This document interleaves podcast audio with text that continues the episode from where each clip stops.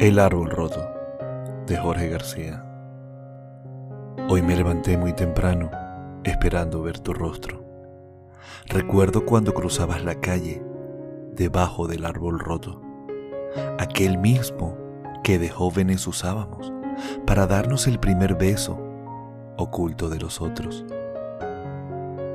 Recuerdo cómo nuestras manos temblaban de miedo, cómo nuestros ojos no dejaban de mirarse como las mariposas se movían nerviosas, como poco a poco acercaste tu boca. Ese primer beso que nos dimos fue como un mar de caricias en un segundo, donde nuestros corazones ansiosos latían llenos de felicidad y gozo. Varios años después de aquel beso hermoso, sigue siendo el más grande de mis antojos con ese estilo y elegancia llena de detalles y esos ojos marrones llenos de contrastes. Toda bella, toda cálida, toda tierna, inspiras tanto con tan solo tu presencia, con esa sonrisa que calma mis enojos y esos labios dulces que iluminan mi rostro.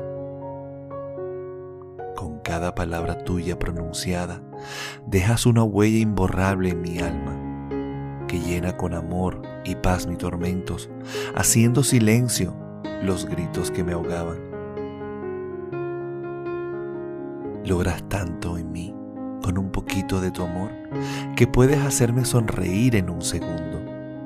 Y cuando escucho en susurros tus más íntimos secretos, se despiertan en mí el más profundo de los deseos.